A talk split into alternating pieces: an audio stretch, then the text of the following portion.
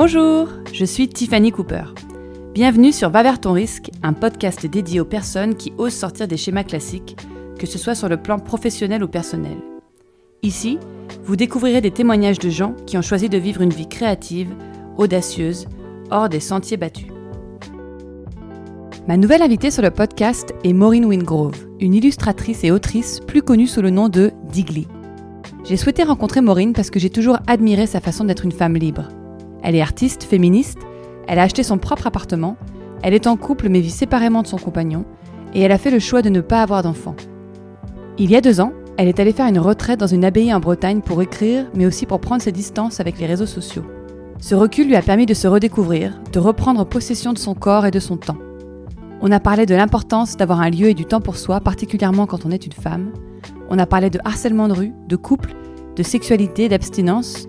On a parlé des femmes de sa famille, de poésie, et on a beaucoup, beaucoup parlé de liberté. Bonne écoute Bonjour Maureen. Bonjour.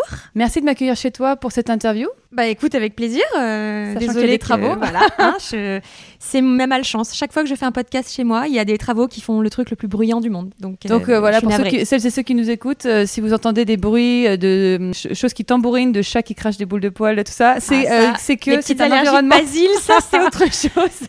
Alors moi, ça fait un moment que je connais ton travail. Je me souviens très bien que la première fois que j'ai découvert ton travail, je devais avoir quel âge J'avais? 23-24 ans et tu avais à peu près le même âge. Je crois qu'on a à peu près le même âge. 88 85. Oh meuf, ok. On n'est pas T'es loin. plus jeune. On n'est pas ok. loin. Euh, alors je devais peut-être avoir 25-26 ans. Et j'ai vu tes BD où toi t'avais genre 23-24 ans. T'as commencé super jeune. Oui. Et je me souviens d'avoir vu ça et de m'être dit déjà, waouh, il y a une meuf aussi jeune qui peut faire de la BD. Et, et m'être dit, moi aussi j'aimerais bien faire ça. Et du coup, Cool. merci pour l'inspiration parce que maintenant je fais ça. Ah, c'est incroyable. Si j'ai voulu t'inviter sur mon podcast, au-delà de parler de tes livres ou de ton engagement féministe, c'est parce que j'admire ta façon d'être une femme libre. Depuis que tu es très jeune, tu as, je crois, toujours été freelance. Tu es une artiste, tu as choisi de ne pas avoir d'enfants et tu es féministe. Mais si j'ai voulu te rencontrer, c'est particulièrement pour parler de la retraite silencieuse que tu as fait en Bretagne il y a deux ans et qui a changé ta vie. Et alors, coïncidence ou destin, je ne sais pas, c'est à Saint-Gildas-de-Ruisse que tu as fait cette retraite silencieuse et c'est un endroit où je vais en vacances depuis que je suis toute petite. Incroyable. Et j'ai d'ailleurs, euh, je connaissais ton livre, mais je l'ai acheté à la librairie euh, Bureau de Presse Oh, please. de Saint-Gildas-de-Ruisse. Et je me suis dit, bah, c'est incroyable quand même euh, que toute la Bretagne, ce soit à cet endroit-là que tu as fait ta retraite. Quoi. Bah, bien sûr, c'est incroyable. Mais tout était incroyable dans, dans cette Cet retraite. endroit, et ouais. cet endroit et cette histoire. C'est un lieu très très chouette. Ouais. Depuis cette retraite, tu as pris tes distances avec les réseaux sociaux, tu as récupéré du temps que les réseaux te volaient et tu l'as investi dans d'autres choses, notamment dans l'écriture d'un premier roman, Ressac. C'est de ça dont j'aimerais spécifiquement parler avec toi aujourd'hui. Tu as choisi de rester sur les réseaux sociaux mais de limiter le temps que tu passes dessus. Comment fais-tu pour garder la bonne distance et ne pas te laisser engloutir? Quel temps y consacrais-tu avant et quel temps y consacres-tu aujourd'hui? Alors. Déjà, euh, bon, alors ce n'était pas une retraite silencieuse. hein. Là, euh, j'étais simplement en fait en séjour dans cette abbaye, donc ça veut dire que la journée, j'étais seule, je faisais mes, mes- des petites choses, mais les repas étaient pris en commun. Et c'est justement pendant ces repas bavards que j'ai rencontré plein de femmes et que je raconte ça dans le récit. Mais effectivement, au moment où je pars, donc en 2020, je fais un petit point sur mon usage euh, des réseaux sociaux, et notamment d'Instagram. En fait, je dis réseaux sociaux, mais en réalité, en fait aujourd'hui on est plus j'utilise sur Instagram. qu'Instagram. Ouais, ouais. voilà, j'ai pas Facebook, j'ai pas Twitter, euh, voilà. Donc, euh, je fais le point et j'utilise à l'époque Instagram pendant 3 heures ou 3h40 par jour. Et à ce moment-là, je regarde parce que je sens, je me sens malheureuse dans ma consommation euh, d'Instagram. Je sens que c'est plus fort que moi. Si tu veux, le soir, je vois très bien, je me prends des bouquins, je fais une pile sur ma table de nuit, je m'installe et je ne touche jamais les bouquins, j'ai mon téléphone dans la main et je n'arrive pas à le lâcher. Je le prends parce que je veux le verrouiller ou parce que je veux regarder l'heure et automatiquement, sans même y réfléchir, ma main va vers Instagram, tchac, j'ouvre, Mm, mm, je scrolle et ça dure une heure, une heure et demie et j'ai rien fait de ce temps. Donc, euh, je pars là-bas, dans cette retraite, dans cette abbaye en tout cas, en me disant plusieurs choses. Déjà, je vais essayer d'écrire. J'avais quand même cette idée d'écrire quelque chose là-bas. Et de me désintoxiquer, hein, vraiment, des écrans de mon téléphone. Donc, je vais là-bas, je mets mon téléphone en mode euh, avion beaucoup, et je paramètre le téléphone pour qu'il me bloque mes applications. Que ce soit pas simple. Tu vois, Ah, le simple fait qu'on ait besoin de faire ça, en dit long sur notre traduction. c'est voilà, Ouais. c'est qu'il fallait que je coupe Mm. le mouvement où je voyais bien que dès que j'avais mon téléphone en main pour regarder l'heure par exemple, je cliquais sur Instagram. Donc Mm. autre astuce que je n'ai pas quittée, je te la montre, la montre de mon compagnon. Je lui ai pris sa montre parce que je lui ai dit À chaque fois que je regarde l'heure sur mon téléphone, ça y coupe pas, je, je regarde tout de suite. Ah, euh, t'as une montre pour regarder l'heure sur ta montre. Donc maintenant, Bien, ouais. je suis une personne euh, normale qui regarde l'heure sur sa montre, Comme une boomer. comme euh, une petite mamie. euh, voilà, maintenant je regarde. C'est d'ailleurs beaucoup plus pratique que de sortir son téléphone pendant des, des entretiens et de regarder son téléphone. Voilà, c'est plus discret, on a au poignet, hop. En plus, ça fait bijou, il est très beau. Donc j'ai mis en place, disons, des choses parce que j'étais bien consciente que toute seule, impossible. Et aujourd'hui, donc on était en 2020, là on est en 2022, donc deux ans plus tard. Évidemment que je continue de, comment dire, de checker un peu Instagram, j'y vais de temps en temps. hein. Mais là, je suis, mon- ma limite d'écran, elle est à 15 minutes d'Instagram par jour. Donc il y a des jours où je n'y vais pas, du coup Mhm. bah, c'est très bien. Il y a des jours où effectivement ça sonne une fois, je me dis oh bah ok j'ai fait 15 minutes, je coupe. Et il y a d'autres jours où je vais avoir envie de poster quelque chose ou de faire de la promo pour une autrice ou pour moi-même.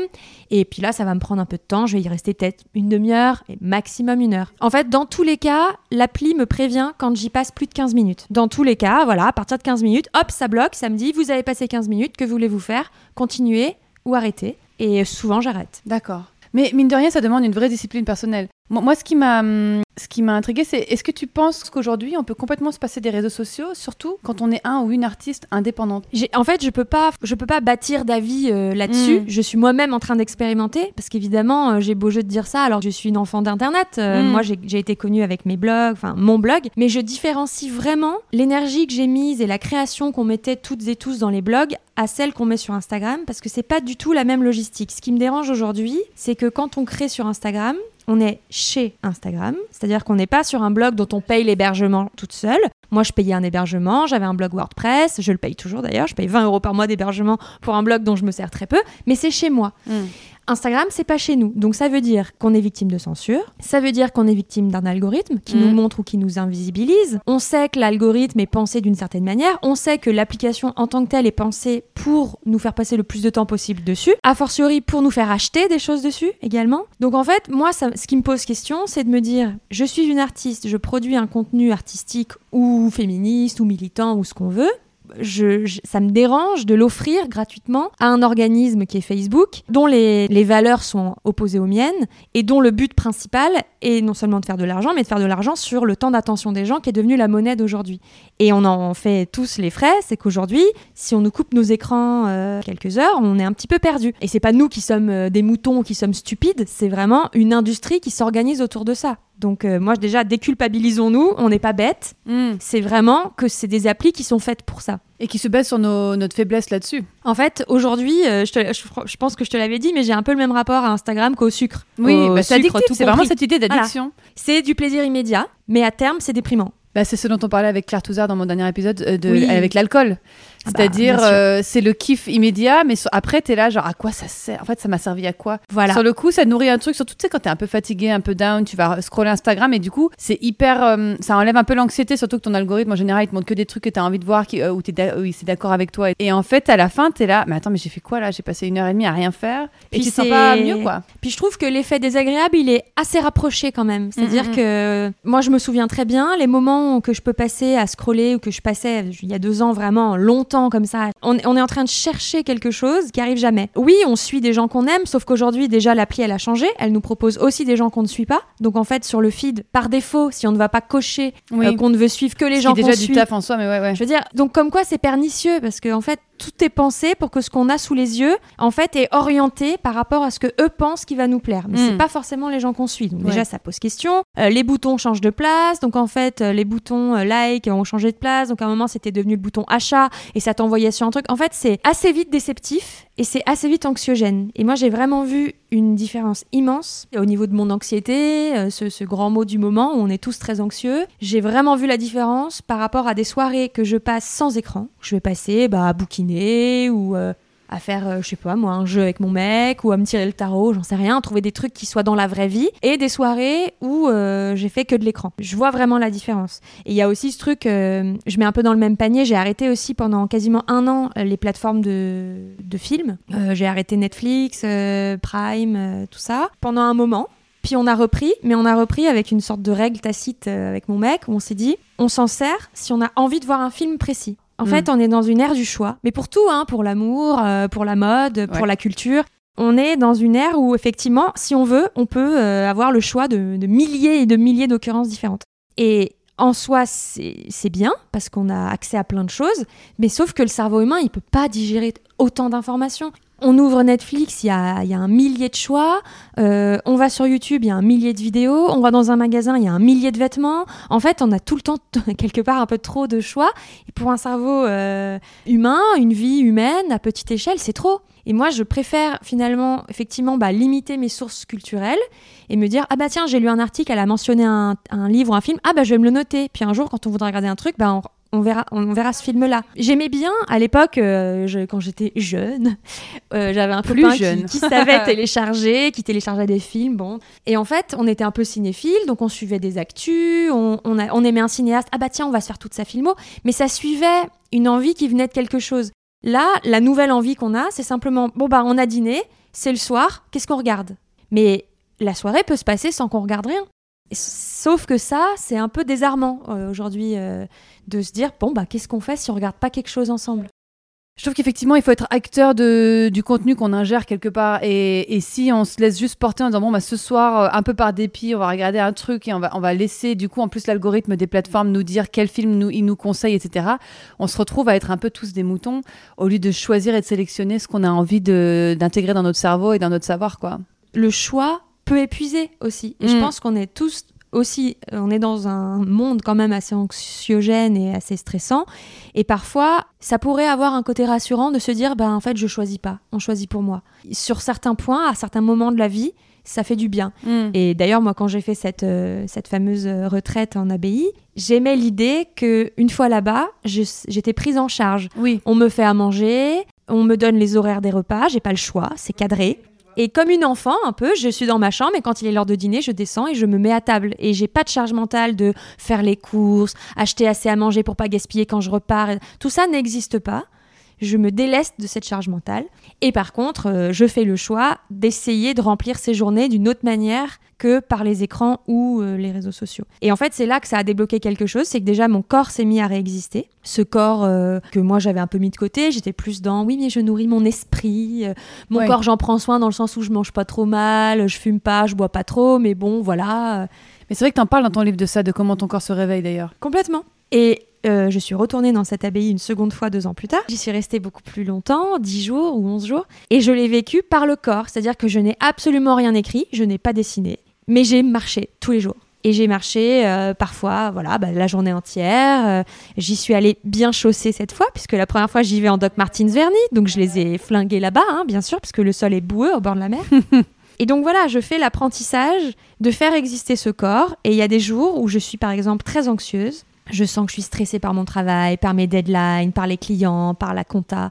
Et eh ben la nouveauté, c'est que je me dis, ok, bah du coup, je vais faire une séance de sport. Ouh là là, le gros mot pour moi, le sport. Avant, tu avant, t'en faisais pas Non. Les seules fois de ma vie où j'ai fait du sport, c'est quand j'étais déprimée. Euh, je m'étais inscrite en séance dans une salle avec une copine. Et effectivement, ça me faisait du bien, mais je me disais, c'est parce que je vois ma copine. Je voyais pas euh, l'avantage du sport.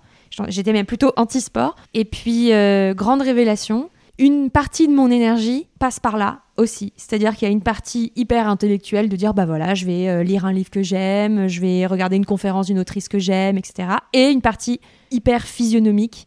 J'ai sorti mon énergie, j'ai sué. Parfois, je pleure tellement j'avais des nerfs qui lâchent en fait pendant le, fait de faire du cardio, un truc qui énerve un peu. Et après, je suis rincée je m'étale, je me fais 10 minutes de méditation euh, que je chope quelque part n'importe où euh, sur Spotify ou autre. Et là, je suis calme.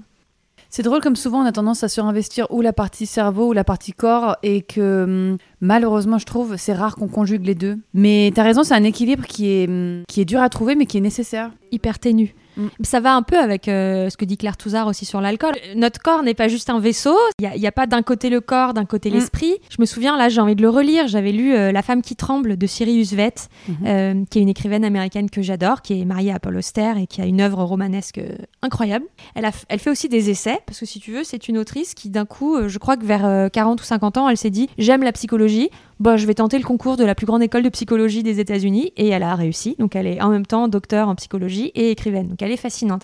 Et son, je, pose le décor parce que son texte, La femme qui tremble, c'est un essai dans lequel elle, elle essaye de comprendre ce qui relie l'esprit et le corps. Parce que à la mort de son père, elle s'est mise à avoir des crises de tremblement terribles quand elle prend la, parole. Tremble, Voilà, elle prend la parole en public pour son travail. Et là, elle se met à rentrer dans des, mais des trucs presque de d'hystérie. Enfin, elle a tout le corps qui tremble. Et donc, elle essaie de comprendre ce qui, mentalement, crée une réponse physiologique dans son corps. Et c'est fascinant. Moi, c'est des choses qui m'intéressent parce que j'ai vraiment vu le résultat de considérer le corps comme une partie prenante de et mon bien-être et ma santé mentale et mes idées, mon inspiration. euh, etc. Moi, ce que je trouve fascinant aussi, euh, ça c'est après de mes propres expériences, c'est à quel point le corps nous parle. Tu sais, c'est la fameuse phrase, on dit le corps nous parle et tout. Mais à chaque fois que j'ai un symptôme un peu chelou, à chaque fois quand tu tends l'oreille, ça te dit toujours un truc vrai. très précis, tu sais. Et, hum, et c'est jamais, franchement, c'est jamais, à moins que tu aies mangé un truc euh, pas frais ou je sais pas quoi, tu vois, c'est jamais hum, pour rien. Ça veut toujours parler de quelque chose. Et je trouve que hum, souvent les gens ont tendance à traiter euh, leurs symptômes physiques euh, de façon tout à fait concrète et physique, alors que si tu arrives à soigner euh, ce qu'il y a derrière mentalement ou psychologiquement, en général, ça règle. Il faut de, de toute façon soigner les deux parties, la partie Voilà, c'est un physique tout. et psychique. C'est sûr que la- comment dire le traitement du stress, il peut passer. Moi, je suis une grande, je suis une fervente religieuse de la thérapie. Je pense, je crois beaucoup en la thérapie. À chaque, à chaque épisode, avec mes invités, c'est ça, on parle de thérapie, on dit que c'est Bah, la je base. trouve, je trouve, trouver un ou une bonne thérapeute et, et bâtir un chemin euh, ensemble euh, sur le long terme. Pas essayer tout 10 000 trucs de dire ah bah oui j'ai fait ça, j'ai fait ça, j'ai fait ça, j'ai fait ça, mais choisir une personne et faire un long chemin. C'est aussi En ça. profondeur, très investi, que- très mais engagé. Voilà, et très en profondeur, ah, ça demande des efforts. Mais là aussi, on a tellement le choix que parfois, on va faire euh, une séance d'hypnothérapie, euh, une séance de sophrologie, et puis après, on va aller faire du yoga, et puis après, on va aller faire ça. Et en fait, on va pas mieux parce qu'on n'a pas fait un travail de suivi sur le long terme. Mais moi, je crois vraiment en, en la thérapie d'une part et en une manière de, de faire exister son corps d'autre part. Je pense que les deux se complètent. Tu vois, mon chat, son seul souci, c'est de capter le rayon du soleil le matin et de dormir dedans. Voilà. Et ben, c'est une belle leçon.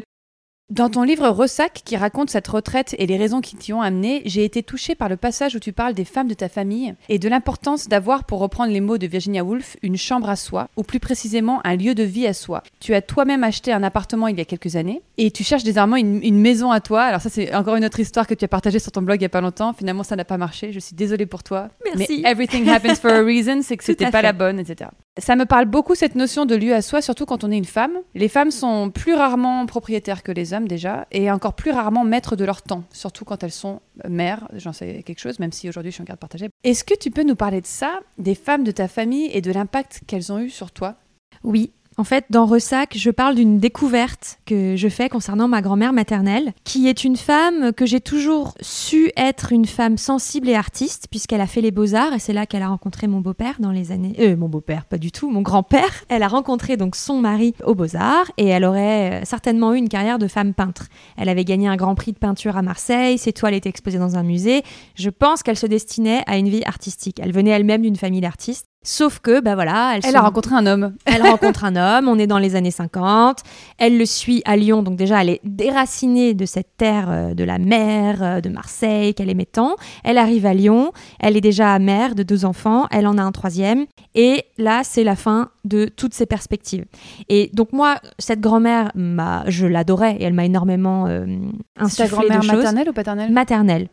Mais il y a une chose que je ne savais pas et que j'ai découverte assez récemment. Moi, je la voyais comme la figure de la femme sacrifiée. C'est-à-dire, elle avait un destin d'artiste et elle s'est retrouvée étouffée, voilà, par le mariage, la maternité et elle a été très déprimée. Mais en réalité, ce que je ne savais pas, c'est que vers 40 ans, elle a voulu travailler justement pour s'émanciper et, et quitter la maison quand les enfants sont devenus un peu grands. Elle a travaillé, elle a trouvé un poste, elle a monté un peu les échelons, elle est devenue responsable d'une boutique. Puis elle a demandé un, peu d'argent euh, à son fils et elle a pu acheter un magasin dont elle était la propriétaire. Et donc elle est devenue vendeuse et propriétaire de son magasin pendant des années. Donc déjà j'ai trouvé ça incroyable qu'elle ait ce courage? Elle a passé le permis. euh, voilà, donc quelqu'un qui avait toujours été euh, sous le joug de son mari, qui d'un coup s'autonomise et part travailler tous les matins. Et surtout, ce que je ne savais pas et là où je me suis identifiée, c'est qu'elle a revendu ce magasin après quelques années. Et avec l'argent du local, elle s'est acheté un appartement. Et en fait, cet appartement, je l'avais connu, mais j'avais jamais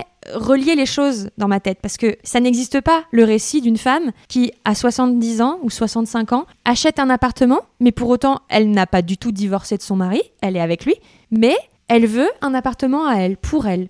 Et moi, cet appartement, on, on me l'a jamais expliqué. On m'a dit, bah, c'est euh, son, je sais même plus comment on le On nommait. va chez mamie. Mais ouais. voilà, euh, en fait, elle s'est acheté son lieu à elle en disant à son époux, mon grand-père, écoute, ce sera mon endroit je vais euh, y lire de la poésie, je vais broder, je vais écouter la radio, mais c'est juste à moi. Et, euh, et tu viens pas ou tu viens quand je te le demande. Et comment il l'a vécu, lui? Alors, je peux pas, enfin, des dires de ma mère et de ma- mes tantes, etc.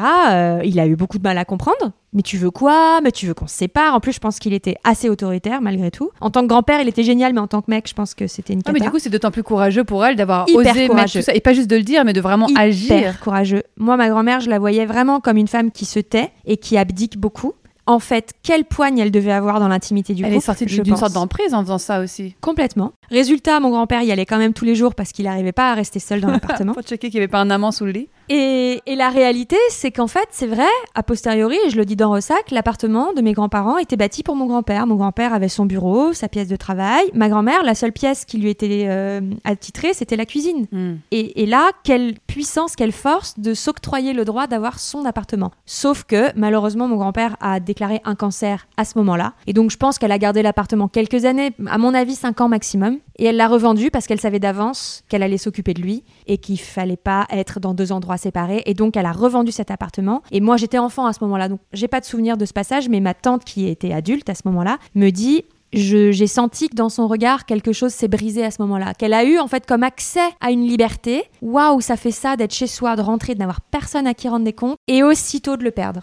Et donc, quelque part, en écrivant Ressac, j'ai pris conscience de cet élément-là que je n'avais pas. Et je me suis dit, je comprends mieux comment j'ai pu, à 27 ans, acheter toute seule un appartement en étant euh, artiste. Tu l'as acheté avant même de savoir ça? Oui, pour moi, euh, dans ma famille, aucune femme n'est propriétaire. Et euh, j'étais la première. Et en fait, non, je n'étais pas la première. Bah, c'était la chose la plus terrifiante que j'ai faite de ma vie, je pense. Mais, mais je le regrette pas. Et surtout, je comprends l'acharnement que j'avais à me dire ça compte pour une femme d'avoir un lieu à soi dont on ne me délogera pas. C'est ton appartement Et ici c'est là cet appartement-là, oui. Waouh Je Ouais, dois ouais. dire qu'il est très très beau. Merci.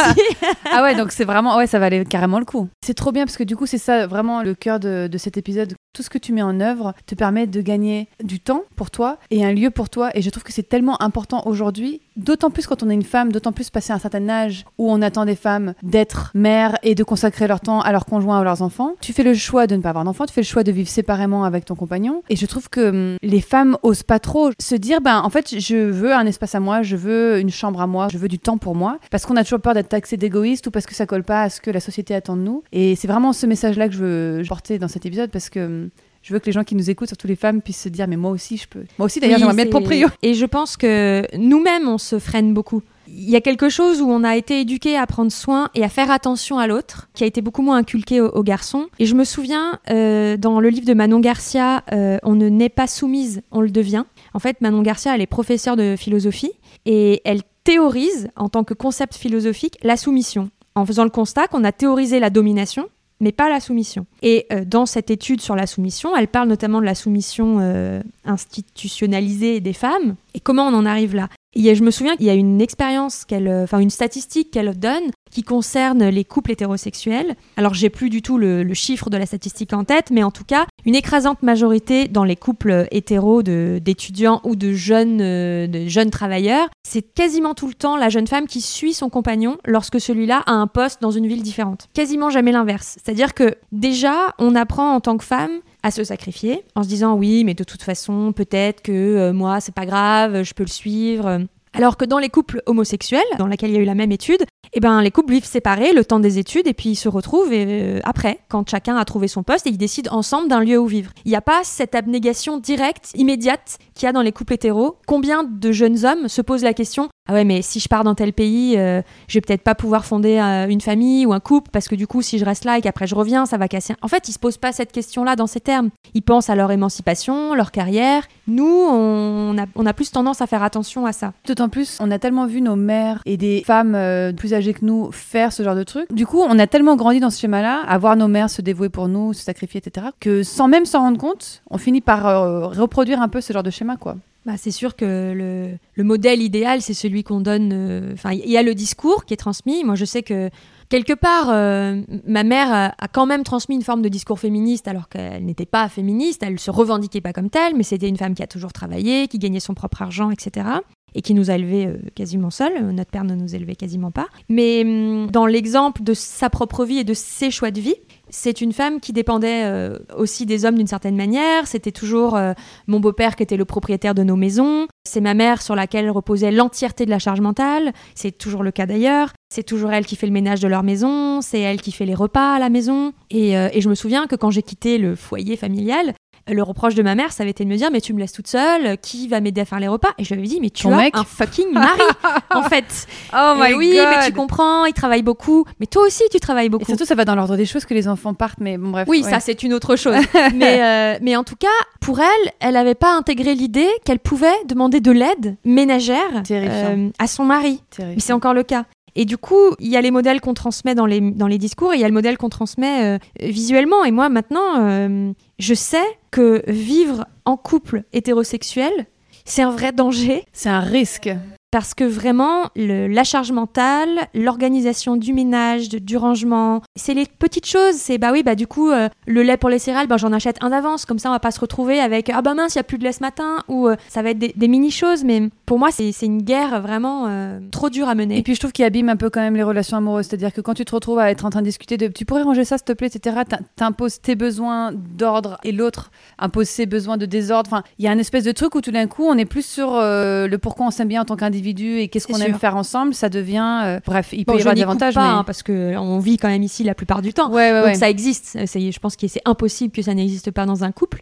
Mais je pense que je trouve que c'est une joie immense et une chance immense de me dire, bah tu vois, cette semaine, euh, ça te dit ce soir, on est chacun chez soi, euh, euh, d'avoir cette liberté d'avoir l'appartement entier pour moi et pas juste une pièce enfermée où je me dis bon bah voilà je peux aller dans ma chambre en soi Mhm. mais si je vais dans ma chambre ça veut dire bon bah déjà je suis pas avec mes chats parce que les chats rentrent pas dans la chambre du coup je suis là dans ma chambre puis pourquoi se punir d'être dans une pièce enfermée? Je pourrais juste être dans mon appart toute seule, je rentre, il y a personne, euh, euh, je mange ce que je veux, à l'heure que je veux. Et pour le coup, en étant quelqu'un qui écrit, c'est impossible d'écrire avec quelqu'un qui fait quelque chose que dans la même dire. pièce. Ouais, parce que franchement, moi, ça me fascine de voir. Je me dis comment font les femmes écrivaines, parce qu'il y en a quand même plein qui ont des enfants. Ouais. Moi, moi j'ai un enfant une semaine, enfin, j'ai un enfant, mais je, je l'ai en garde une semaine sur deux. Et rien que ça, j'ai ce temps disponible où je peux avoir le temps de réfléchir, parfois même de rien faire, de juste euh, réfléchir à des idées, etc. Et quand tu as un enfant, tu es en permanence sollicité. Et hum, ah, je, je me dis, ça va être très dur de gérer ce truc où tu as envie d'être. Tu culpabilises en permanence de pas être assez sur ton travail, mais en même temps de pas être avec, avec ton enfant. Bah, je crois qu'il y a Leila Slimani qui en a parlé aussi, parce qu'elle est mère également. Ouais. Et je me souviens d'elle qui dit qu'elle a une pièce d'écriture Mhm. et que quand elle ferme la porte, personne n'a le droit de la déranger, que ce soit ses enfants ou son compagnon, je sais pas si c'est son mari ou pas. Et ça, je trouve ça, là aussi, le message, il est important parce qu'il est rare. C'est que justement, oui, en tant que femme et certainement en tant que mère, je ne peux pas le savoir, mais je l'imagine, on s'autorise assez peu à être indisponible aux autres et notamment à ses enfants. Je pense que oser dire, bah non, là, tu vois, pendant une heure, alors euh, tout dépend de l'âge des enfants, Bien on est sûr, bien bien sûr, bien sûr. et de la situation, Et de la etc. personne avec qui S'il y a quelqu'un est, d'autre dans la ouais. maison, bla bla bla, on est bien d'accord. hein. Mais je pense que même dans le cas où il y a le mari, où il y a possibilité que quelqu'un d'autre s'occupe de ses enfants, je pense que c'est extrêmement difficile de décrocher et d'oser se dire, bah non, là, en fait, personne n'ouvre cette porte. Ben, on en parlait avec Ilana Wiesman une fois euh, par message. Elle disait que son fils avait le Covid au moment où justement elle devait finir un livre. Et elle, elle criait un peu sa rage sur les réseaux sociaux en disant Mais putain, j'aimerais finir mon livre. Et en fait, c'est ça. T'as un livre à finir. Donc t'es complètement. En plus, quand t'es sur un livre, t'es- tu sais ce que c'est. T'es complètement habité par ce truc. T'es t'es focus et tout. Et ben, en fait, non, ton enfant est là toute la journée, un peu le nez qui coule. Il faut l'occuper toute la journée. Et en fait, ça. Du coup, tu te sens une mère horrible. Et en même temps, ben, et en même temps, ben, il faut bien s'en occuper. Enfin, ça fait partie de- des responsabilités qu'on a choisies. Enfin, c'est, je trouve que c'est une euh, dualité très dure, et plus encore quand on est mère, parce qu'en fait, euh, on investit, on surinvestit ce rôle, alors que les pères se sentent un peu souvent moins Ah, mais moi, si j'avais pu être père, Qui peut-être a dit ça il y a pas peut-être que j'aurais des enfants. J'ai lu ça sur le compte Instagram de Le Regret Maternel. Et elle partageait un truc de quelqu'un qui disait En fait, j'aurais préféré être père. Ça m'a fait rire, Ah, mais, mais- je, vois, je vois ce qu'elle Si veut dire. j'avais été euh, éduquée, j'allais dire, mais enfin oui, euh, oui, éduquée comme les garçons euh, et que je pouvais être père, à savoir, ben oui, avoir des enfants, mais en gros, quelqu'un s'occupe de l'intendance et moi, j'ai juste à penser à travailler et à faire les moments sympas de j'emmène au parc et je caricature volontiers. Ouais. Mais sauf que la réalité Oh là là, ouais. quand même de mes amis, C'est ça. c'est qu'elles Ouais. me disent ah non mais il m'aide beaucoup hein. mais il n'a pas à t'aider en fait c'est le c'est le coparent c'est la deuxième personne qui a créé l'enfant le mari n'a pas à aider il a à être avec toi Les, statistiques sont, sont, sont, loin de ça et, et la, la, souffrance des mères, elle est réelle, la souffrance des femmes est réelle. Et autour de moi, euh, la personne qui euh, gère les, les rendez-vous chez le, docteur, qui sait comment habiller l'enfant, où sont rangées les choses dans la maison, euh, qui sait qu'est-ce qu'il mange, qui sait quoi acheter à quel moment, qui sait quand est-ce qu'est la photo de classe. En général, ce sont les mères. Et d'ailleurs, il y, y, a une amie mère qui me disait l'enfant doit être sur la carte vitale d'un des deux parents. Non, il faut qu'il soit sur les deux. On peut le faire sur les deux. On peut le faire sur les deux. C'était la question que je me il va être sur les deux. Voilà, parce que ça aussi, je me disais, mais c'est dingue. Elle me dit, ouais, moi c'était. Oui, mais qui s'en est occupé à ton avis? C'est toujours les femmes. Euh, mais et mon ex m'avait dit, bah oui, mais t'as du temps euh, parce que t'es en congé mat. Et c'est pas faux. J'avais du temps. En fait, c'est tout est pensé pour que, en effet, ce soit bien plus facile de suivre cet ordre-là. C'est la mère qui s'arrête de travailler, donc c'est la mère qui a du temps, donc c'est la mère qui lit euh, le plus de, de temps avec l'enfant et l'organisation de la maison. Voilà, tout vient de la structure même au départ. Si les parents pouvaient s'arrêter ensemble pour vivre les premiers jours du, du bébé à deux et gérer la tornade que c'est d'avoir un nouveau-né chez soi à deux, on, on serait déjà pas sur la même, euh, le même départ, quoi. Je me souviens que tu es une des premières que j'ai entendu parler du harcèlement de rue à l'époque sur ton blog. Et à l'époque, je me souviens que je me disais, mais à quoi ça sert de parler de ça? Puisque de toute façon, ils vont continuer. Donc j'avais cette espèce de notion de me dire, on dénonce, mais en fait, ça changera rien. C'est pas parce qu'on met des stickers dans la rue en disant stop harcèlement de rue un mec va passer devant en disant, ah ouais, peut-être que je vais arrêter de, de faire chier les meufs. Et puis quelques années plus tard, le mouvement MeToo est arrivé. Tu étais donc finalement une précurseur sur ce sujet. Je me souviens vraiment que tu étais une des premières femmes artistes que j'ai suivies qui a soulevé ces sujets-là bien avant ce mouvement-là. Comment c'est venu dans ta vie le féminisme? Qu'est-ce qui a été, selon toi, le déclencheur? Alors déjà, euh, je ne vais pas m'octroyer euh, cette place de première parce que je me suis sentie autorisée à en parler justement parce que je lisais des choses sur le harcèlement de rue. Et je me souviens, j'avais vu le documentaire, de, elle s'appelle Sophie Peters, je crois, qui faisait un documentaire, il me semble, en Belgique. Mhm où elle se, elle simplement, elle se filmait en caméra cachée dans la rue pour montrer à quel point une femme qui se balade dans la rue suscite des réactions euh, de harcèlement. Et c'est elle qui a théorisé, enfin, je crois, qui a, qui a, nommé ça du harcèlement de rue. Et moi, je vois ce documentaire, déjà, je me dis, oh, mais oui, c'est vrai. Euh, J'avoue. Ouais. Bah, tout ce qui se passe, mais bien sûr. Et moi, j'avais vraiment intégré ça comme toi, en disant, bah, de toute façon, euh, c'est inhérent à la rue et, et, aux hommes. Tu sors dans la rue, t'es une fille, tu te fais emmerder. Mais moi, je m'en fiche, je me débrouille, j'ai mes petites combines, c'est pas grave. Sauf que, donc, ce documentaire me fait prendre conscience que déjà, ça n'est pas légal et ça n'est pas normal. Ensuite, je pense qu'il y avait les, le blog des crocodiles qui existait à l'époque. Myrion Mal euh, avait un blog féministe qui en parlait. Et il y avait le, le site de Mademoiselle aussi qui faisait souvent des chroniques sur la question. Donc quand même, on baignait dans un truc effectivement assez euh, qui avait pas le, le, rayonnement de MeToo aujourd'hui, mais il y avait quand même un terreau, un départ quoi, un départ un départ. Hein, ouais. Et puis moi, ben dans cet article, je raconte effectivement deux agressions que je subis dans les transports, et je me pose la question, mais finalement, qu'est-ce que c'est? Pourquoi on en arrive là, etc. Et le déclenchement, il était, bah, il était très progressif. C'est que d'abord, je suis arrivée, moi je viens d'une famille euh, qu'on peut imaginer privilégiée, de classe moyenne, j'ai pu faire des études, j'étais dans un milieu essentiellement blanc, euh, essentiellement euh, voilà, dans des études, dans un parcours où je me suis dit, ah, mais c'est derrière nous tout ça. Hmm. Euh, bien sûr que moi, euh, je vais pouvoir être libre. Ma mère, elle a travaillé, elle nous a élevés. Je voyais pas les micro-choses de son assujettissement euh, au sexisme. Et je me disais, c'est fini. Et puis finalement, déjà, je, vois que je vis des agressions sexuelles régulières dans le métro, dans ma vie. Je vois que hum, le traitement de mon travail n'est pas perçu de la même manière que celui de mes comparses masculins.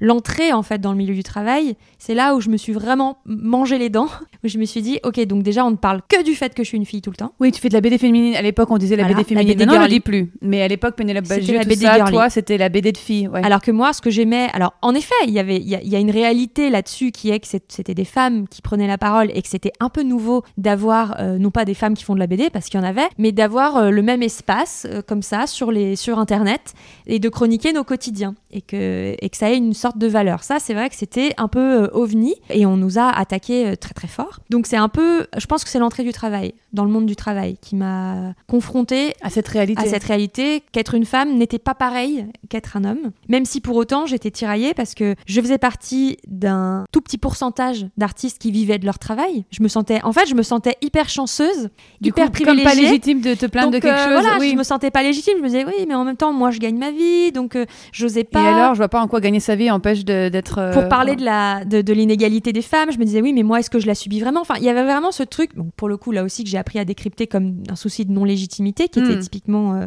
féminin. féminin et qu'on m'avait instruit. Et puis c'est venu d'un moment que j'ai raconté d'ailleurs sur le site de Mademoiselle où je me fais euh, harceler une énième fois dans un wagon de métro à Lyon par, euh, je crois qu'ils sont deux, deux mecs qui commentent ma tenue et qui me traitent de pute. Et donc je reprends, en fait, j'utilise un peu les armes qu'on nous avait données dans les milieux féministes pour se défendre face à ça, en disant bah répétez à voix haute ce qu'ils vous disent, prenez à partie des gens. euh. Donc j'essaye d'utiliser un peu les outils de, pour, pour me défendre que j'avais lu à droite à gauche sur les sites féministes. Donc je me mets à répéter ce qu'ils me disent, euh, à dire comment ça, ah bon je suis une pute parce que je porte une jupe. Et donc euh, le, métro, je sens commence à comprendre ce qui se passe. Et en fait, en réalité, les femmes commencent à comprendre ce qui se passe. Et il s'est passé une espèce de scène de film où, à l'arrêt suivant, alors que le ton montait vraiment et que après m'avoir traité de pute, comme j'avais répondu, il menaçait de m'éclater la gueule, Waouh. et ben les femmes ont fait un mur autour de moi. En fait, elles se sont levées au moment où on sortait en fait tous au même arrêt. Elles ont vu que les garçons sortaient au même arrêt que moi et elles sont venues, celles qui sortaient aussi, se mettre un peu en bouclier autour de moi, des vieilles, des jeunes, et elles ont envoyé euh, bouler les mecs en disant mais laissez-la tranquille, cassez-vous. euh. Et donc les mecs sont partis un peu en maugréant de leur côté Ils s'attendaient pas à ça et ils s'attendaient pas du tout à cette réaction-là.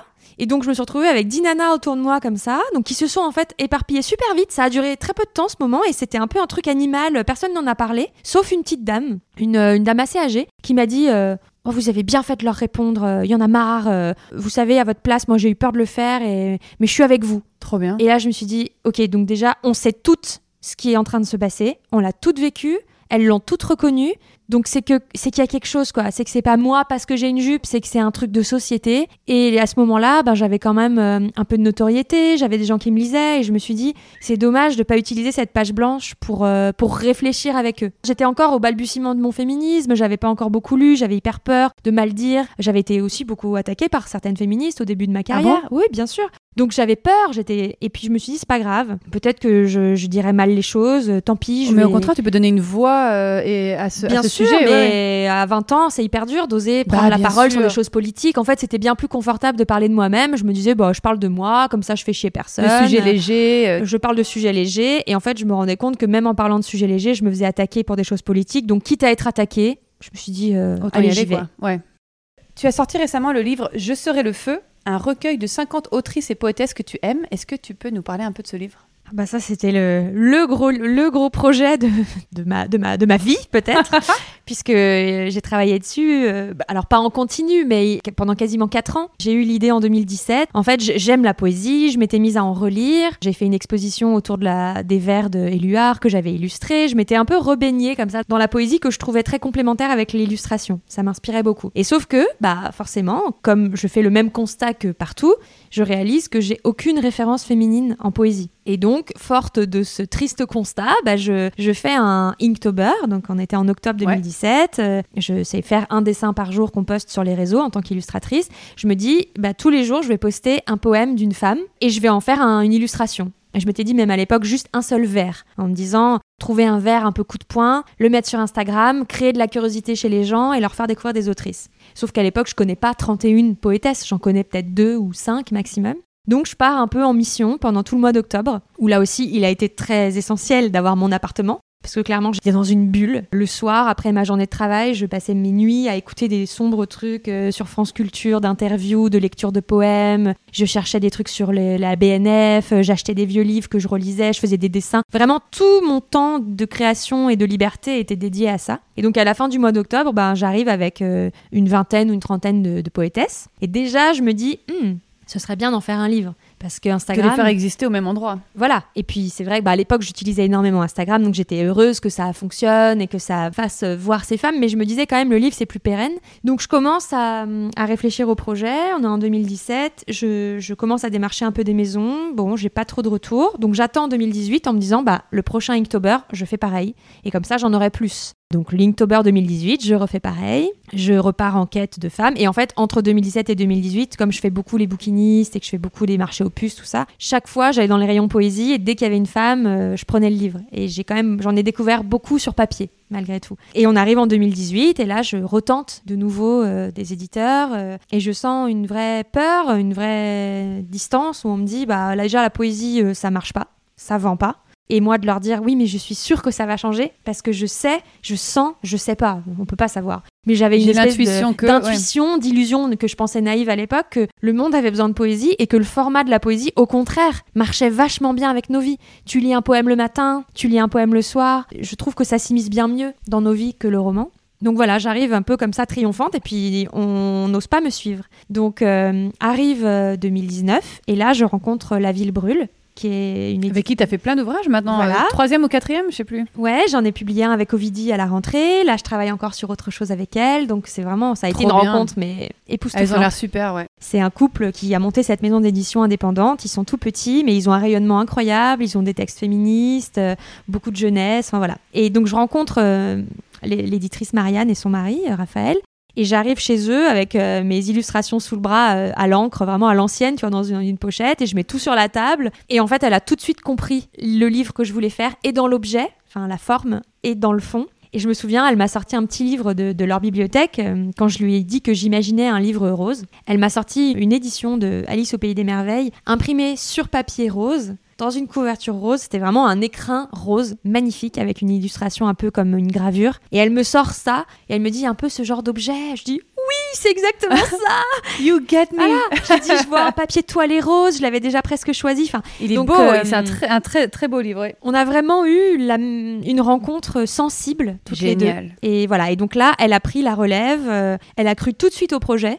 Et elle a eu aussi une implication euh, merveilleuse où elle m'a donné l'idée de les regrouper par famille, par exemple, et non pas par euh, groupement alphabétique, par exemple. Ouais. Donc on a euh, les insoumises, on a les filles de la lune, on a les prédatrices. En fait, je réunis ces femmes sous des thématiques qui me semblent leur être communes. En, en plus, ça permet à la lecture de quand tu es, ben, par exemple, dans les, chez, chez les filles de la lune, donc ce sont les poétesses lyriques, tu passes de l'une à l'autre sans qu'il y ait trop de, de bouleversements. Elles ont un univers qui se répond. Oui. Donc ça permet d'en lire quelques-unes à la suite sans que ce soit complètement euh, alambiqué, tu vois. Donc c'était assez chouette. Et puis même, voilà, elle a relu tous les poèmes un par un, elle est venue chez moi, je lui ai sorti tous les vieux ouvrages. Donc euh, voilà, elle a beaucoup aidé. Et donc il est sorti en 2020. Non. 2021, il est sorti l'année dernière, ça fait un an, pile poil, il est sorti en octobre. Et en effet, l'accueil a été démentiel.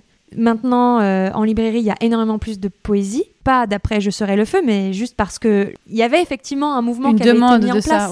ouais. par Instagram aussi. Je pense à Cécile Coulon ou Rue Picor, qui sont des autrices qui publiaient beaucoup de poèmes sur Instagram. Ou il y a l'Iconopop aussi qui a lancé, donc c'est l'Iconoclaste, un éditeur qui a lancé une collection de poésie. Il y avait quelque chose avec cette forme-là, et je pense qu'avec tout ce qu'on a vécu, on a davantage besoin de beauté, de poésie, de magie. Bien sûr. Et la réalité, c'est que voilà, l'accueil, il a été incroyable. C'est en fait, c'était voilà, on fait les choses pour soi d'abord. Et moi, j'avais besoin que ces femmes existent. J'avais besoin de deux choses. En fait, j'avais besoin de ramener un peu au goût du jour la poésie parce que je suis persuadée qu'elle a une forme de puissance. Et dans cette forme-là de poésie, je voulais dire, il y a aussi des femmes qui en écrivent. Et peut-être que si on a un souvenir si traumatique de la poésie de- du lycée ou du, du primaire, C'est que des hommes.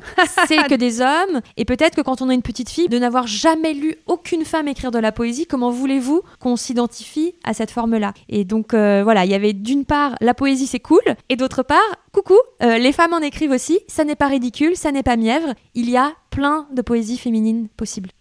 Tu parlais de ton livre avec Ovidie. Tu as réalisé plusieurs livres avec elle. Je crois que c'est le troisième. Oui, oui, tout à fait. En fait, on a publié, on a publié Libre en 2017, Libre au pluriel point d'exclamation, qui est un manifeste euh, contre les dictates euh, sexistes et sexuels. On l'a sorti en 2017, pile au moment de MeToo, ce Ah, que incroyable. tous les journalistes ont soulevé, mais nous c'était un hasard parce qu'on pouvait pas prévoir que MeToo allait arriver. Mais donc c'est intéressant parce qu'en fait c'est un livre qui ne comporte aucunement la mention de MeToo, qui ne parle pas de ça et qui tombe au bon moment, mais qui donc en fait on va faire une, une version augmentée là en ce moment, on est en train de travailler dessus euh, avec Ovidie parce que hum, déjà il y a eu une adaptation en série Arte Oui. de ouais. Libre. Et là, Ovidie travaille sur une saison 2 qu'elle a vraiment actualisée avec les nouveaux sujets du jour. Il y en avait besoin parce qu'en 5 ans, il s'est quand même passé des choses. Et donc là, on va, on va en sortir une version un peu euh, Mise à jour. augmentée quoi, ouais. et mise à jour. Parce que c'est quand même fou de se dire que c'était un livre écrit avant MeToo, quoi. Et le deuxième, je sais plus ce que Le c'était. deuxième, bah, c'est Baiser après MeToo. Oui. Donc ça, c'est chez Marabout, où là, Ovidie s'adresse aux amants qu'elle a eus avec qui ça s'est mal passé pour des raisons systémiques. Et elle, elle, euh, elle leur dit ce qu'elle n'a pas pu leur dire à l'époque parce que euh, soit elle n'avait pas repéré euh, l'oppression ou, ou l'injustice, soit elle n'a pas osé, soit elle n'a pas pu. Et donc c'est des lettres qu'elle adresse à ses amants. Et c'est pas elle, d'ailleurs, en tant qu'elle-même qui parle Ovidie, c'est des témoignages qu'elle a glanés de droite à gauche et qui là questionnent euh, la sexualité qu'on peut avoir dans un couple hétérosexuel dans un contexte qui est celui de MeToo. Et, et ensuite, c'est vrai qu'on a, on a déployé un, un peu le même genre, mais pour une cible plus jeune. Oui, le dernier là. Tu n'es pas obligé. Voilà, tu n'es pas obligé et eux, qui s'adresse vraiment là à, à des personnes qui entrent en sexualité, des personnes euh, qui s'identifient comme femmes, hein, pas forcément nées femmes, Mhm. et qui du coup sont victimes des mêmes injonctions et des mêmes injustices. Donc c'est vraiment à l'adresse de peut-être des, de lycéens, lycéennes. Ouais, je dirais 13-14, non? Moi, ce serait, je trouverais ça super. Moi, moi je, vraiment, je l'ai lu, je l'ai acheté alors que je suis pas une adolescente parce que même en tant qu'adulte, parfois, on a besoin de lire Ah oui. euh, noir sur blanc, euh, qu'on n'est pas obligé de. Il y a plein, plein de sujets, mais tu n'es pas obligé de t'épiler, bien sûr. Et je trouve que c'est vraiment un cadeau à offrir à toute jeune fille qui rentre dans la sexualité parce que c'est important d'avoir ce background que nous, ayant grandi dans les années 90, on n'avons pas eu. On ne nous a pas euh, donné ce manuel qui nous disait qu'on n'était pas obligé de faire certaines choses. Mhm. Et je pense que si ça peut aider des jeunes d'aujourd'hui à avoir une sexualité plus épanouie, plus apaisée, c'est un vrai cadeau à offrir. C'est ce qu'on s'est dit. Toi, aujourd'hui, qu'est-ce que tu ne te sens plus obligé de faire? Moi, je pense que la, la grande, le grand questionnement euh, qui, qui a eu lieu en moi ces dernières années, c'était vraiment celui de la sexualité. J'en ai parlé d'ailleurs dans un podcast d'Ovidie. On a aussi, c'est vrai qu'elle a aussi fait ça. Elle a fait un travail sur un LSD, je crois, sur France Culture, sur la sortie de la sexualité et l'abstinence. Ah, j'ai écouté, il est Euh, voilà, génial. c'était vraiment fascinant. Elle l'a fait avec Tancred Ramonet, hein, c'est un duo. Mais on s'est rendu compte, en fait, avec Ovidie, souvent, on se parle pas pendant 6, 7, 8 mois. Puis quand on se reparle, on se rend compte qu'on traverse les mêmes interrogations. Et moi, je suis vraiment sortie d'une injonction que je n'avais pas repérée, qui était l'injonction euh, peut-être à avoir une sexualité, mais à être une bonne fille au, lit, quoi. Mm. À Une bonne meuf du sexe. Ouais. Et quelque part, ce que moi j'ai cru être un outil d'émancipation, parce que le sexe était un peu interdit aux femmes, les femmes étaient censées ne pas avoir de désir, etc. Je me suis un peu crue, pas du tout pionnière, mais, euh, mais libre dans ce sujet du sexe. Et aujourd'hui, je réalise que, bah, en fait, j'avais une version de la sexualité tout à fait euh, hétéro-washée et man-washée, où finalement ne comptait que le plaisir masculin, euh, attention à l'érection masculine, oulala, surtout qu'il ne perde pas son érection. Je réalisais que l'accès au plaisir était quand même complexe, malgré tout. On a beau être euh, déconstruite, se connaître, connaître la masturbation, connaître son corps, il n'empêche que dans un rapport hétérosexuel, on est quasiment sûr de ne pas jouir. En fait, il y avait vraiment des, des choses que je reconnaissais chez des amis, chez moi, où je, je réalisais qu'il y avait quand même quelque chose de non réglé. Et donc moi, j'ai eu besoin de faire un pas de côté de cette sexualité, donc euh, tout en étant en couple, mais de vraiment euh, T'as dire... fait une pause d'ailleurs, t'en parles dans Ouais, le ouais, ouais, podcast, je vraiment. crois. Ouais, ouais. J'en parle, T'as vraiment expérimenté la pause, quoi. Ouais, ouais. Pendant un moment, pour mille raisons aussi, parce que j'ai eu un HPV, que j'ai été conisée, et Ah, que le fait de m'enlever une partie de mon utérus et d'imaginer un sexe d'homme taper contre cette zone cicatrisée, vraiment, c'était pas possible. On est d'accord Donc ça, c'était non. Donc pendant plusieurs mois, c'était inenvisageable. Et puis petit à petit, il y a eu une vraie joie, une fois le désir revenant, à explorer, expérimenter une sexualité sans pénétration. Moi, je suis plus à l'aise aujourd'hui dans une sexualité où il y a assez peu de pénétration finalement. Donc c'est des choses euh, très triviales et on va sur un truc, c'était peut-être pas ce que tu Si, imaginais. si, mais- c'est parfait, parce qu'en plus, c'est drôle. Souvent, le livre qui revient dans chacun de mes épisodes, quasiment, c'est le livre de Martin Page, euh, Au-delà de la pénétration, qui finalement a, a libéré plein de gens, et les hommes et les femmes, je pense. Bah bien sûr. Et ça, Ovidie en parle aussi. Alors je sais plus si c'est dans, je crois que c'est dans Baiser après MeToo. Euh, Cette injonction à l'érection chez les hommes, eh, c'est la double peine parce que hum, donc les hommes s'attendent à bander et donc ont peur de pas bander et donc parfois bandent pas parce qu'ils ont peur de pas bander. Donc c'est une chose. Mais les femmes bâtissent leur valeur sur leur capacité à faire bander les hommes aussi. Et moi je viens d'un moment, d'une espèce de génération, je l'ai vérifié autour de moi, où un homme qui bande pas, la jeune femme le prend pour elle. Tout le monde le prend pour soi. Et je me souviens de discussions édifiantes avec, euh, avec des amis, plusieurs, où par exemple on allait dire, ah bah voilà, en ce moment on n'a pas de sexualité, euh, franchement euh, je suis hyper vexée, il a pas envie de moi, je le prends trop mal. Et on s'interrogeait en disant, mais est-ce que toi t'en as envie? Non, moi j'ai pas envie, mais j'aimerais qu'il ait envie lui. Ça, c'est un grand classique. Donc c'est quand même qu'on est déjà pas au même endroit dans la sexualité. On est déjà dans l'endroit de l'objet qui s'offre, qui s'offre en tant que bel objet. Là, je viens de terminer le nouveau livre d'Emma Becker et elle, elle interroge vraiment ça, sa, sa manière d'être dans la sexualité, de se croire hyper euh, Libéré. libérée et en fait de réaliser que finalement euh, ben, elle est face à un homme et qu'elle fait tout pour cet homme et que son plaisir n'est pas là. Donc voilà, ça c'est quelque chose moi qui m'intéresse parce que je suis encore hétérosexuelle donc je fréquente encore, euh, j'allais dire des hommes, en tout cas un homme. Et je pense qu'aujourd'hui si je redevenais célibataire, Terre la question de la sexualité serait un vrai problème parce que avant c'était un peu mon atout pour séduire en me disant bah voilà je- ça va mener à un rapport sexuel et oh, oh, oh, il va voir ce qui était complètement débile en plus parce que ça veut rien dire en fait c'est deux personnes qui se rencontrent il n'y a pas de En performance ouais, ouais, ouais, ouais. et surtout aujourd'hui j'ai plus envie du tout de ça Et puis c'est quelque chose que tu as pu construire du coup quelque part avec ton partenaire actuel et Tout du à coup fait. réexpliquer ça de zéro à quelqu'un qui est pas forcément éveillé à ce, à ce sujet-là. et Après on peut avoir des bonnes surprises mais ouais. Ah oui, on peut toujours. Et je pense que là aussi, je pense que j'ai choisi cette personne euh, pas par hasard et que c'est quelqu'un qui m'a apporté un autre regard sur le corps euh, masculin, sur la sexualité, sur le désir. Et que là où j'aurais pris ombrage avant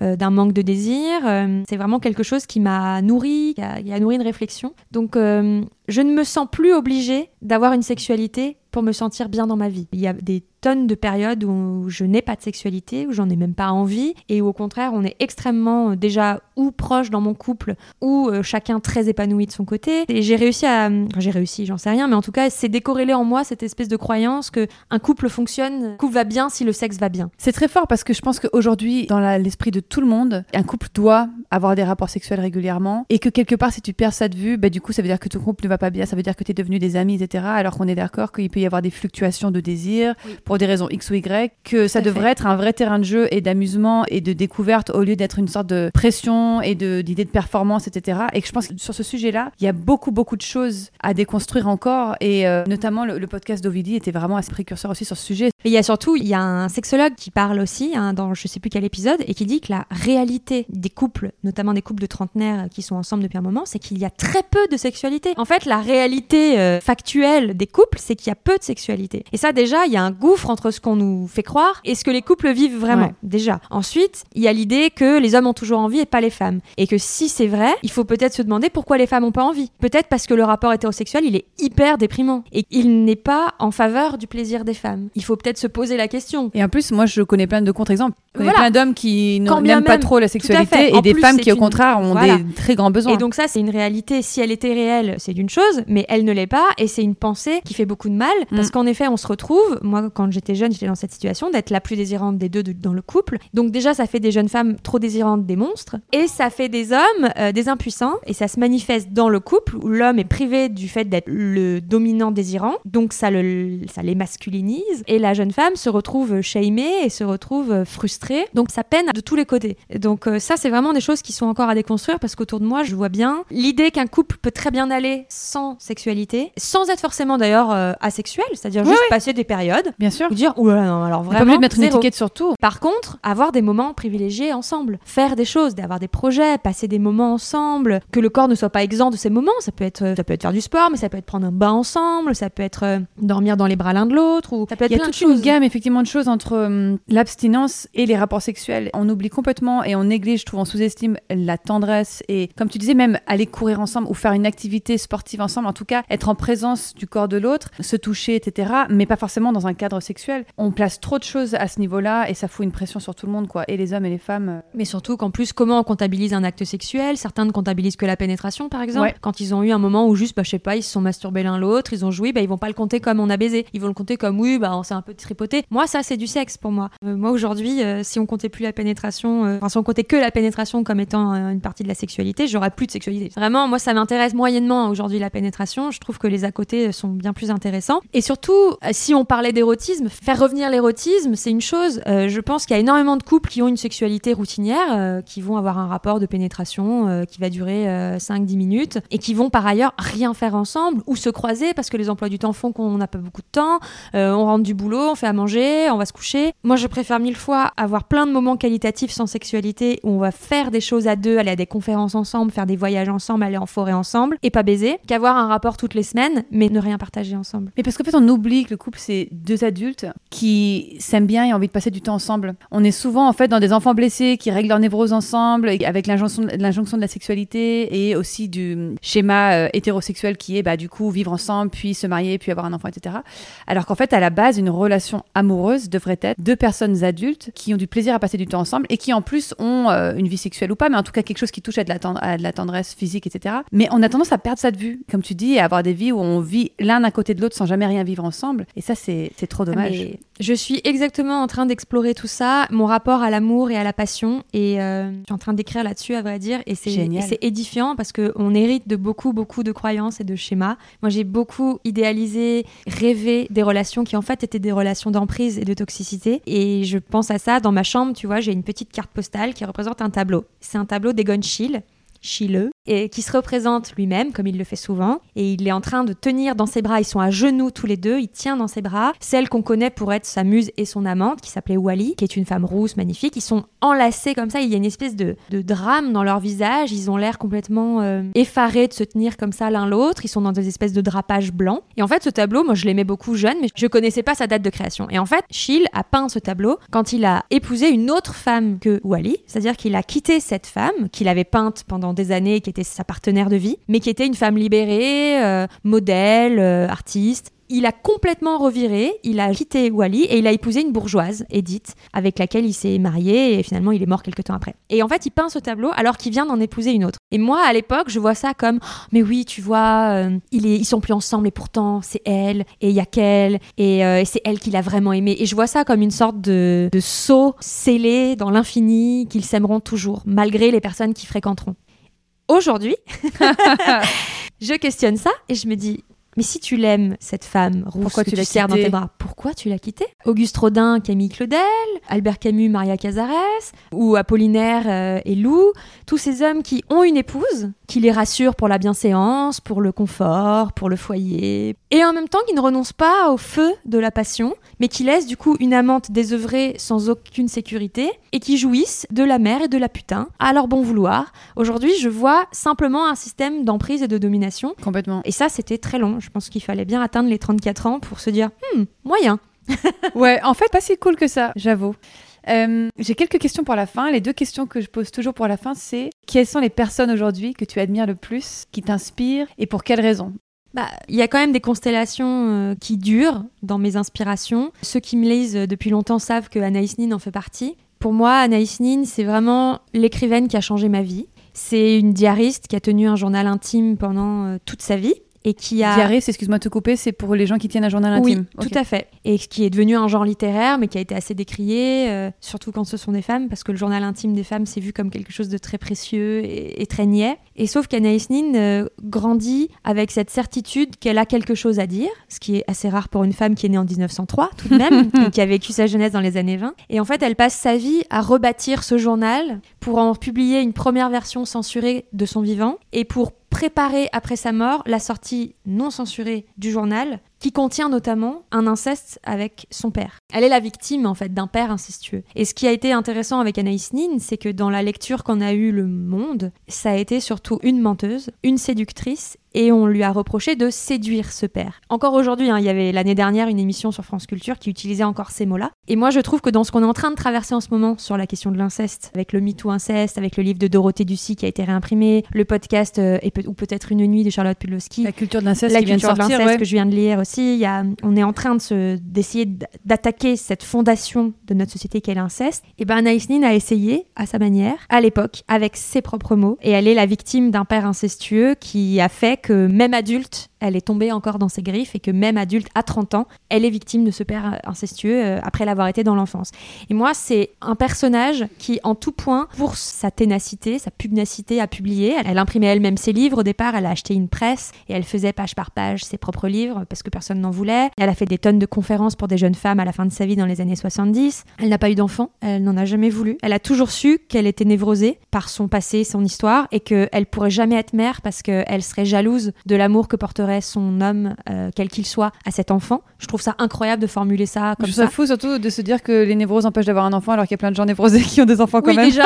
Euh, donc, d'une part, c'est une femme qui a toujours cru dans ses textes et aussi, elle s'est placée en tant que. hum, Elle, elle, elle se rêvait d'être un Rimbaud au féminin ou un Proust au féminin, c'est-à-dire d'explorer la psyché d'une femme. Alors, euh, évidemment, à l'époque, c'était un discours qui était essentialisant, tout ça, c'est plus, plus les mots qu'on utilise aujourd'hui, mais elle est fascinante parce qu'elle sentait que le point de vue des femmes était le grand oublié de la littérature et elle s'est dit si moi en tant que femme je raconte d'une part ma vie et d'autre part des romans, mais ces romans marchaient très peu, peut-être que je donnerais accès à d'autres personnages féminins écrits de l'intérieur et pas fantasmés par des hommes. Et ça, moi je trouve que c'est hyper actuel. Et puis ça a été une des premières à, oser publier en son nom de la littérature euh, érotique voire pornographique. Alors c'est quelque chose qu'elle a fait comme une commande, hein. c'était pas quelque chose qui venait d'elle, mais en tout cas elle l'a quand même euh, rendu public. Donc voilà, sous plein d'aspects, moi Anaïs Nin c'est quand même euh, l'un de mes piliers immense. Et après a les femmes de ma famille et dont euh, ma grand-mère dont j'ai parlé, Paula, et ma grand-tante qui était sa sœur, qui était l'antithèse de cette grand-mère empêchée, qui est une femme qui ne s'est jamais mariée, qui n'a jamais vécu en couple, qui n'a pas eu d'enfant, Qui était vieille fille, comme on dit. qui était vieille fille ou saltimbanque et dont euh, je suis en train d'essayer d'écrire euh, la vie.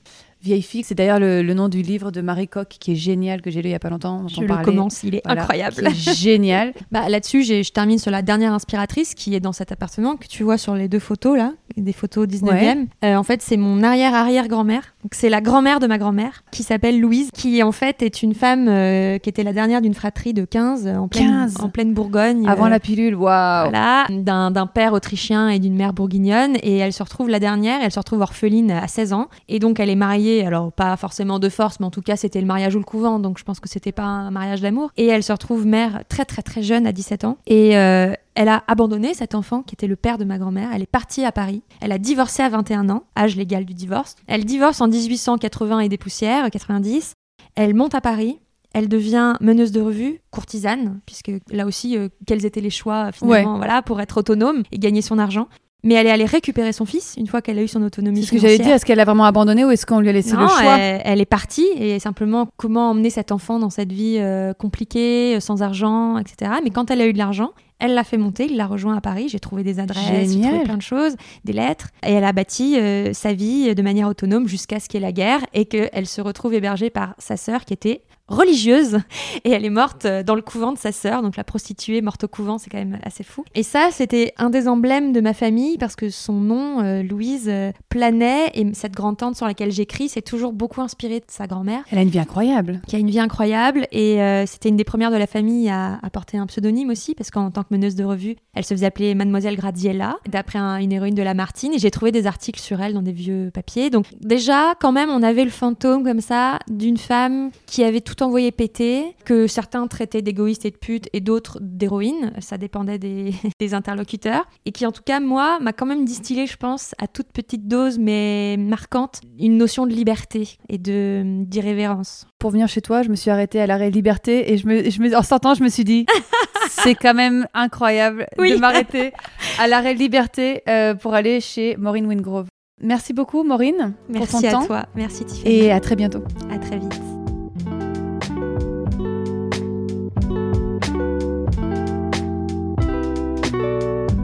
Et voilà, j'espère que cet épisode vous a plu. Si vous souhaitez découvrir et suivre le travail de Digly, je vous invite à aller visiter son blog digly.com ou la suivre sur son compte Instagram. Vous pouvez également trouver ses livres les plus récents parus aux éditions La Ville Brûle dans toutes les bonnes librairies. À bientôt pour un nouvel épisode!